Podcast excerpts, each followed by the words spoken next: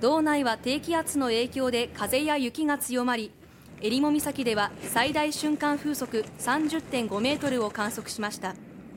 留萌市内では建物の外壁が剥がれ歩道に落下する被害がありました。明日朝までの予想降雪量は日本海側とオホーツク海側で50センチ。予想される最大瞬間風速は日本海側の陸上で35メートルなどとなっています。